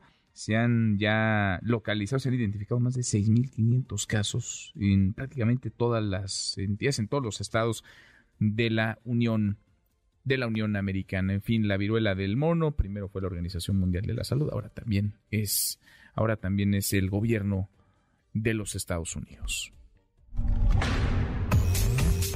Deportes con Nicolás Romay en MBS Noticias. Querido Nico, qué gusto, qué gusto saludarte. ¿Cómo te va? Muy, muy buenas tardes. Movido es, es jueves y ahí viene el fin de semana cargadito de información. ¿Cómo te va? Querido Manuel, ¿cómo estás? Me da mucho gusto saludarte como cada tarde. A ver, platiquemos de fútbol mexicano, aunque no de partidos oficiales, ¿no? Ya lo hemos dicho mucho, pero se está disputando la League's Cup, un torneo de exhibición a la mitad del torneo no solamente se adelantan jornadas, se adelantan fechas en el fútbol mexicano, sino que también de repente tenemos este tipo de, encuentros. Bueno, pues el día de ayer el América en penales derrota a Los Ángeles, empatan 0 por 0 en el tiempo regular y en penales le gana el América al equipo de Carlos Vela y de Gareth Bale. Buen resultado en lo anímico, entendemos que no sirve más que para lo anímico, pero bueno, importante para el equipo del Tan Ortiz que en la liga no han dado bien. Veremos si este fin de semana pueden ya sumar tres puntos cuando enfrenten a Bravos de, de Juárez, porque un equipo como el América por más que el torneo sea permisivo, por más que el torneo te invite a la mediocridad, no puede estar como está el América en este, en este arranque y creo que son conscientes tanto en la directiva como en el equipo de que tienen que dar la vuelta a esa situación. Y por el otro lado, lo de Chivas que preocupa creo que un poco más, eh, Manuel, porque Chivas pierde contra el Galaxy, el Galaxy de Javier Chicharito Hernández, 2 por 0. De nueva cuenta no hay gol con el Guadalajara, no se ven bien en el nivel de juego, hay muchas cosas que preocupan en, las Chivas Veremos si logran cambiar las cosas, veremos si el profe Cadena le puede dar vuelta a la situación, porque si no se empieza a complicar muchísimo, ¿no? Es un torneo que te permite muchas cosas, pero en Guadalajara ya la afición está cansada, ¿no? Cansada de no estar peleando por títulos, de que no lleguen los refuerzos que ellos esperan, de que no se cambie algo en el equipo. Ya la verdad es que es insostenible la relación entre la afición y, la directiva, ¿no? Muy complejo lo que se está viviendo en el Guadalajara, y aunque este sea un torneo amistoso, un partido amistoso contra el Galaxy, pues no ayuda en lo, en lo anímico. Pero bueno, Manuel, te mando un abrazo los esperamos ya a las 3 de la tarde en Marca Claro por MBS Radio para platicar de todo esto y mucho más, porque vaya que hay información de fútbol mexicano, ya sea amistoso, oficial, de mercado de fichajes, de todo, la última hora a las 3 en Marca Claro por MBS Radio. Ahí estamos en un, en un ratito, Nico, abrazo grande, Nicolás Romay con los deportes, pausantes, una vuelta por el mundo de la mano de mi tocayo Manuel Marín y volvemos, hay más. Internacional.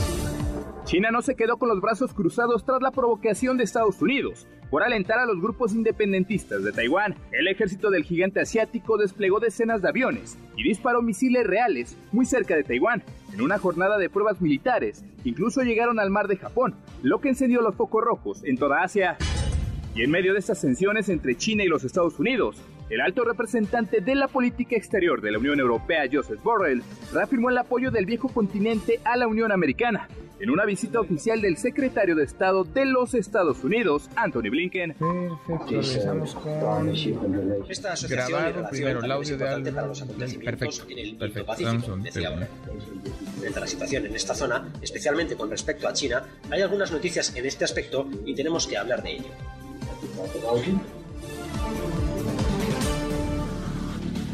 Continúa con la información con Manuel López San Martín en MBS Noticias. MBS Noticias con Manuel López San Martín. Continuamos. Seguimos, casi llegamos a la media la hora con 28. El presidente López Obrador lo dice, ya lo había anunciado, pero lo cumple. Le mandó ya una carta, una carta a Joe Biden, al presidente de los Estados Unidos, en donde pues defiende lo que él considera es cierto. México no estaría transgrediendo el Tratado México-Estados Unidos-Canadá en lo que toca su política energética, las decisiones del gobierno federal en este sector que ha sido para algunos vapuleado, donde han cambiado las reglas. Estados Unidos y Canadá están llamando a un proceso de consultas que podría derivar en un panel que a su vez podría conllevar sanciones para nuestro país. Lo que dijo el presidente, parte de lo que dijo el presidente esta mañana en su conferencia mañanera.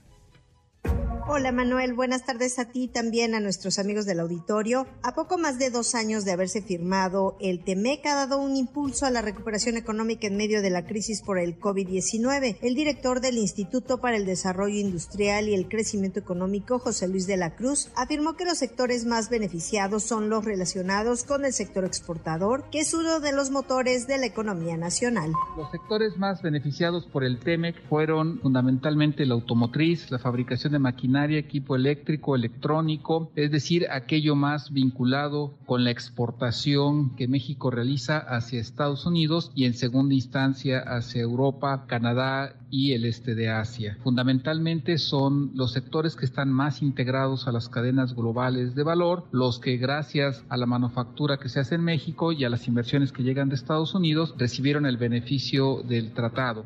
Aunque el Producto Interno Bruto Nacional aún no muestra una recuperación respecto a su nivel previo a la pandemia, las exportaciones reflejan un nivel de 10.4% superior al observado al cierre de 2019 y las importaciones son 4.4% mayores a las que se tenían hace dos años. De acuerdo con la Secretaría de Economía, las exportaciones dirigidas a Estados Unidos y a Canadá han crecido a un mayor ritmo que las destinadas al resto del mundo, es decir, han crecido 44% entre enero de 2020 y abril de 2022, mientras que las dirigidas a otros países se han incrementado solo 28% en ese periodo. De acuerdo con el IMCO, el impulso del TEMEC ha permitido que sectores económicos relacionados con el comercio y el sector externo se recuperen con mayor dinamismo, pues al cierre del primer trimestre de este año, la industria manufacturera alcanzó un nivel de 4.6% superior al que tenía en el primer trimestre de 2020, mientras que el comercio al por mayor creció 10.4% respecto al mismo periodo. Cabe señalar que estos sectores aportan más de la cuarta parte del Producto Interno Bruto Nacional y los expertos afirman que han crecido por el impulso del TEMEC pese a la crisis económica derivada del COVID-19.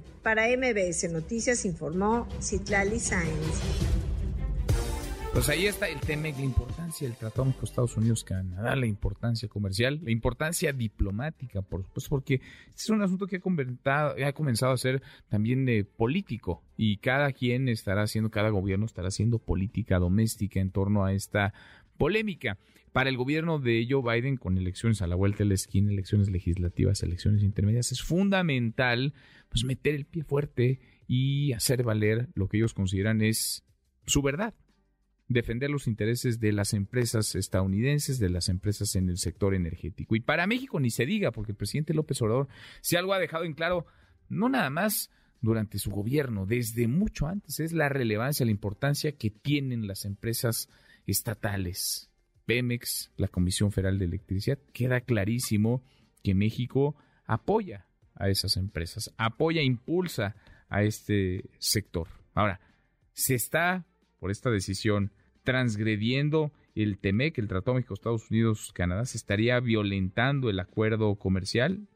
Ese es parte de lo que tendría que revisar pues un panel, porque no hay un acuerdo, no hay arreglo entre nuestro país y el gobierno canadiense y estadounidense. Cada quien ve la película de una manera muy distinta. En fin, ahí está la polémica, ahí está el tema.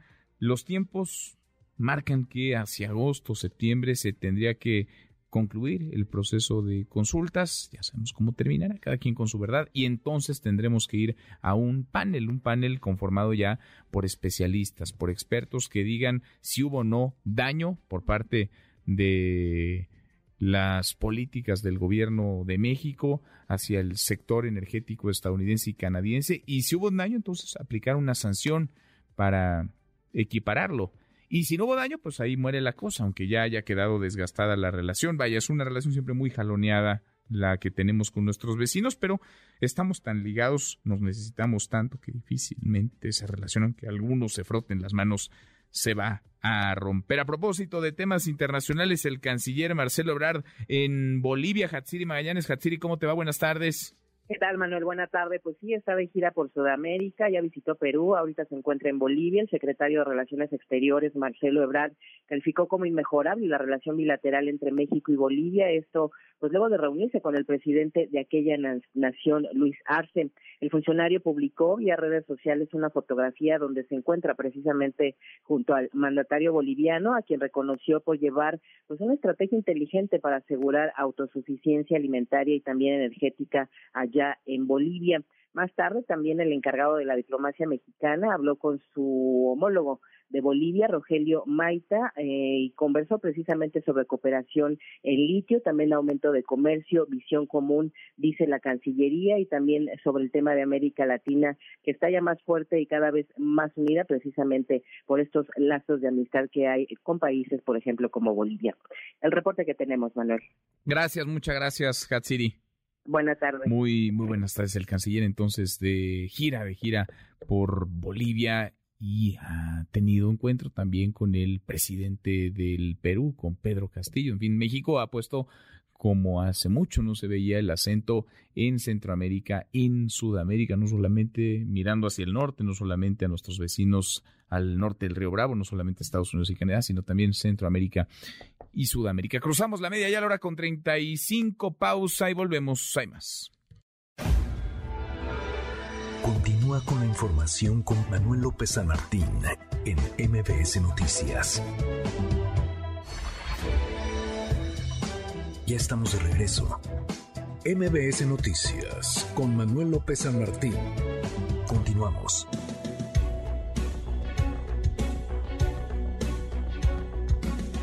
Seguimos, cruzamos la media hora con 39. Así nació el diablo, la historia de un, pues un gatillero, la historia de un homicida, cómo se construyen. Hay que, hay que escuchar para, para entender y entender para poder transformar.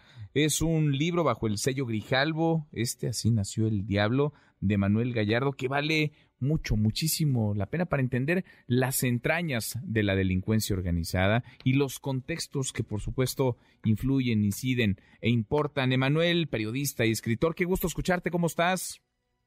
¿Qué tal, Manuel? Muy buenas tardes. Gracias por el espacio. Al contrario, gracias a ti, Emanuel Gallardo, que cuentas la historia del criminal involucrado en el atentado contra dos israelíes en Plaza Arts, en el, en el Pedregal. ¿Por qué te llamó la atención primero este perfil y luego cómo adentrarte en el? ¿Qué descubriste? ¿Qué encontraste en Así Nació el Diablo? Bueno, esto es eh, un proceso y es una continuidad del trabajo que he llevado haciendo desde más o menos 2014, 2015 cuando eh, pues comencé con la Radio Nacional de Holanda a cubrir los eh, grupos armados de la delincuencia organizada en la Tierra Caliente Michoacana. Y al mismo tiempo, esto me llevó a seguir trabajando con juventudes que están involucradas en universos de violencia. De esta forma también llegamos a hacer otro reportaje de largo aliento que mostró las consecuencias que existen por la inseguridad en la Ciudad de México, con un reportaje que se llamó Los que se van al sobres, en donde entrevistamos, hicimos un reportaje de largo aliento sobre los ladrones que operan en la zona metropolitana de la Ciudad de México. Y precisamente con el fixer que me ayudó a entablar contacto con todas estas personas, como lo relato ahí en el libro, él continuó y me dijo, tengo más y podemos ir a otro lado, pero pues ya ese otro lado ya era el 21 de Jesús Carranza en Tepito y de esta forma es como llegué a meterme a eh, el 21 ahí en Tepito. Ahora, es, es, una historia que refleja la de muchos otros eh, jóvenes y algunos ya no tan jóvenes que han tenido y crecido, que han generado una carrera delictiva entre enfrentamientos armados, descuartizamientos, la tortura. ¿Qué te dice un perfil como este de la realidad violenta que vivimos hoy en México, Emanuel? Pues que existen unos huecos inmensos que ha dejado el Estado mexicano y que las organizaciones criminales eh, pues llenan, ¿no?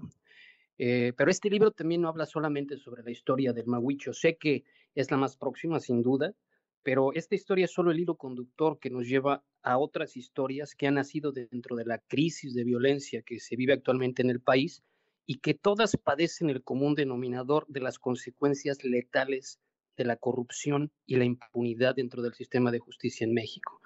Entonces, es darse cuenta que la raíz de todo esto es las ausencias del Estado, es la corrupción entre criminales y fuerzas del Estado, la indolencia y la indiferencia que existe, por ejemplo, en la Fiscalía de Jalisco con esta persona que habla perfectamente sobre la situación que viven las personas que están buscando a sus familiares desaparecidos, ¿no? Y pues también pasa por la historia de Benjamín Suchi, ¿no? Del criminal eh, israelí que llegó a México primero en 2005 y que se presentó como todo un mito, ¿no? De la gente del Mossad y que se habló de él como si fuera una, un personaje de película, cuando en realidad no lo era. Era un criminal hecho y derecho que venía de Israel, socio de las principales familias eh, pues mafiosas israelíes, de C.B. Lobo Rosenstein, por ejemplo, que, que, personas allegadas a Bensuchi, una persona que lo conoció directamente me dijo, él era gente de C.B. Lobo Rosenstein. Entonces es una historia que te habla sobre eh, varias otras con ese común denominador que es la, la corrupción perdón, y la impunidad en el país. ¿Qué está roto en el tejido social, en, en, la sociedad, para que estos perfiles, pues no solamente porque, claro, es la autoridad, la ausencia de autoridad, son las carpetas de investigación que se apilan en los ministerios públicos, son las fiscalías que están rara vez cerca de las víctimas, que propician que incluso estas carreras sean premiadas en la delincuencia organizada. Pero ¿qué ves roto en la sociedad mexicana como para que, digamos, los contextos permitan que estos perfiles busquen estas salidas o sean cooptados por estos grupos delincuenciales, Emanuel? Yo creo que es la normalización de la violencia. Yo creo que es la normalización de la tragedia que actualmente vivimos, ¿no? Eh, esta normalización de la violencia y esta repetición de palabras que ha sido constante en México, ¿no? Y que pues la potencia de su significado se ha desvanecido por completo. Violencia descomunal, grupos armados, delincuencia organizada y todas estas palabras que eh, pues aparte son de el discurso oficial narcotráfico, narcocorrido y todo esto que nada más lleva a confundir, que no habla para nada de la realidad criminal que se vive. Estos muchachos llegan eh, pues idealizando una imagen que prevalece en el imaginario colectivo de lo que es la delincuencia organizada, mal llamada narcotráfico, porque no es nada más eso.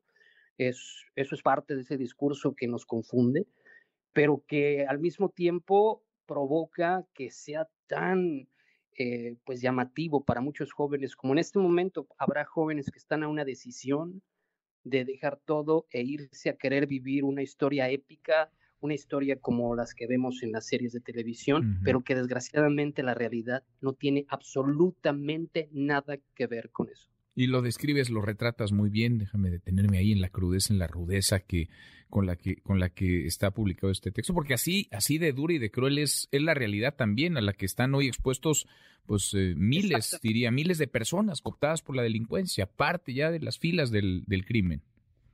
Exactamente.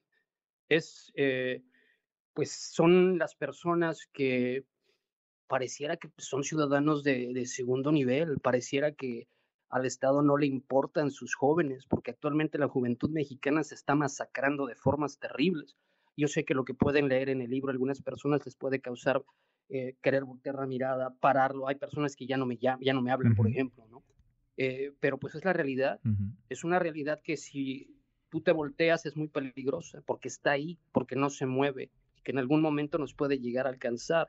Entonces, ¿qué estamos haciendo para exigirle a las autoridades que hagan otra cosa que no sea mostrarnos decomisos este, enormes de droga? ¿Cuándo vamos a hablar entonces sobre algo que sería mayor, de, mayor beneficio, como descubrir estas redes de corrupción que existen en el aparato de justicia de la Ciudad de México con los criminales, que permiten que jóvenes como Maguicho terminen masacrando a pues otros dos rivales, ¿no? O otro, otras dos personas, a final de cuentas seres humanos, en una plaza comercial este, lujosa en el corazón de la Ciudad de México, en el sur de la Ciudad de México, ¿no? Pues vale mucho la pena, imperdible este texto que publicas, este libro bajo el sello Grijalvo. Así nació el Diablo Emanuel, más que recomendable, está en todas las plataformas ya digitales, está también ya en librerías. Exactamente, todas las librerías, todas las plataformas, en audiolibro también y antes de irme, gracias por el espacio. Vamos a tener hoy la presentación del libro a las 6 de la tarde en Facebook Live para que las personas que estén interesadas para conocer un poco más sobre eh, el proceso de investigación de este libro, pues lo puedan escuchar. Hoy a las 6 entonces. Exactamente. Hoy a las 6. Ahí estaremos acompañándote. Manuel, gracias. Gracias por estos minutos y felicidades. Gracias a ti, Manuel. Buenas tardes. Gran trabajo, muy buen texto este, vale la pena. Así nació el diablo, la historia de un gatillero del cártel Jalisco Nueva Generación y a partir de ahí se desdoblan muchas otras, muchas otras cosas. Vamos a elegir la información, pasan los meses y no se resuelve, no hay nadie detenido, no hay, parece una línea de investigación clara, no hay mucho menos una sentencia. El caso de Devani Escobar, le agradezco mucho estos minutos a Mario Escobar, papá de Devani. Mario, gracias, muchas gracias como siempre, ¿cómo está? ¿Qué tal? Buenas tardes a la hora, hermano. Gracias por platicar con nosotros. Pues se transcurren los días, pasan las semanas y no hay verdad, no hay justicia tampoco para Devani, Mario. Sí, sí, la verdad es increíble que ya, digo, hemos hablado en, varias ocasiones y, y vamos a llegar ya cuatro meses. El día ocho se cumplen cuatro meses de que Devani sale de la casa y, y, este y ya no la hemos vuelto a ver. Y, y seguimos con la incertidumbre, como tú lo comentas, no hay ningún sospechoso, no hay ninguna línea de investigación. Bueno, ahorita la línea de investigación que acabamos de cerrar es que este lo de la exhumación, pero digo, caray, eso fue ya hace más de 15 días, o sea, casi un mes, fue el primero de julio la exhumación, si mal no recuerdo, y, ya pasó el mes, ya se dio la, la los cuatro puntos este que, que se determinaron desde de, la autopsia de esa del día 18 y hasta ahorita este, eh, haz de cuenta que es volver a empezar porque no tenemos nada. Pues Yo no sé qué tanto revisan o qué tanto analizarán, porque da la impresión, Mario, de que las autoridades están tratando de ganar tiempo y haciendo como que trabajan, pero para que a la sociedad se le olvide el caso y ya le den un carpetazo, porque me resulta inentendible que bajo el reflector público haya estado esta, esta situación, este crimen, la desaparición primero y después el hallazgo del cuerpo sin vida de Devani y no, y no pase nada, no, no haya una, una investigación clara, no haya un citatorio para que alguien declare, no haya una orden de aprehensión, no haya mucho menos una sentencia.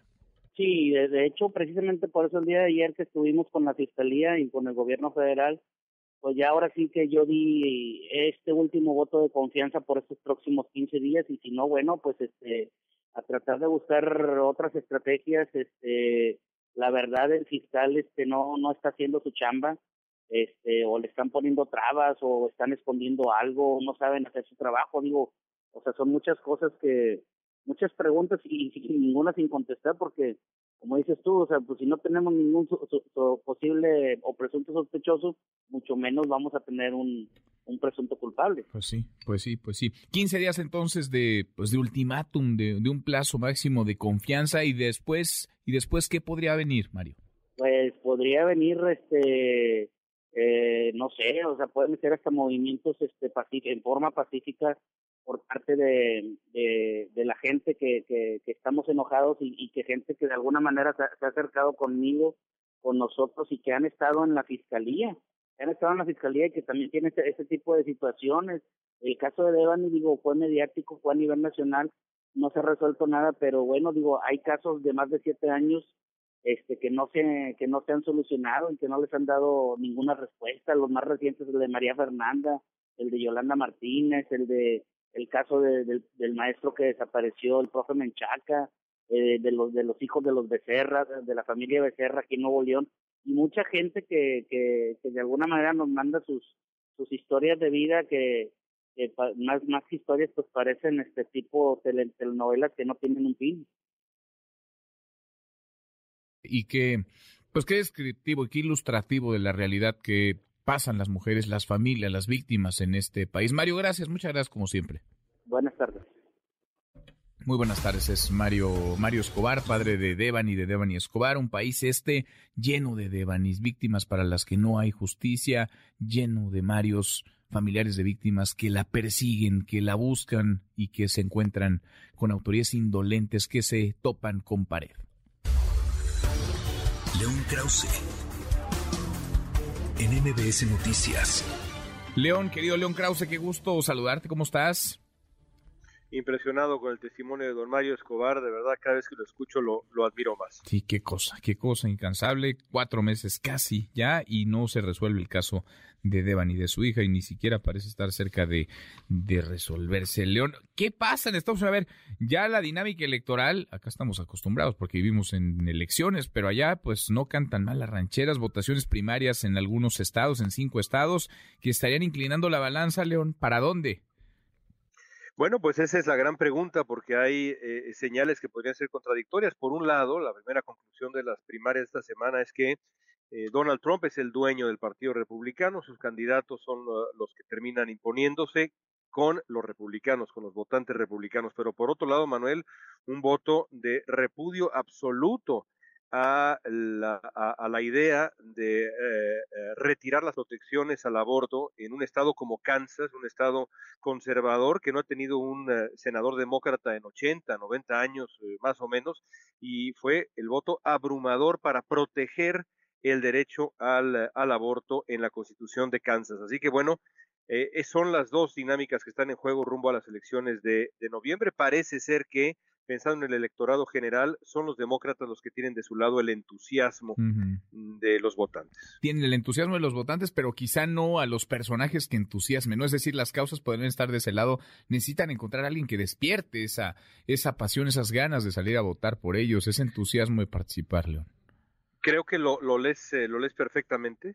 Eh, pero eh, las, las elecciones de medio término se definen normalmente en Estados Unidos por eh, lo que se llama el turnout, es decir, el, entusiasmo, qué tanto, qué tan encendida está una base de votantes y parece ser que por lo menos después de la decisión eh, que eh, pues eliminó la, la, protección constitucional, derecho constitucional al, al, aborto en Estados Unidos, decisión de la Suprema Corte Conservadora, los votantes demócratas entendieron que las elecciones tienen consecuencias y parece que van a presentarse a votar en números que podrían ser eh, eh, cercanos al récord para una votación de este estilo. Pero es cierto lo que dices, los republicanos, sobre todo con la figura de Trump, tienen otro tipo de entusiasmo. Veremos, veremos dentro de ya poco tiempo cuál de los dos entusiasmos termina por imponerse. Oye, decías muy bien, León, eh, Trump, digamos, tiene bajo control una parte importante del Partido Republicano. ¿Y cómo anda el control de Biden sobre los demócratas? ¿O qué tan cómodos se sienten los demócratas con Joe Biden?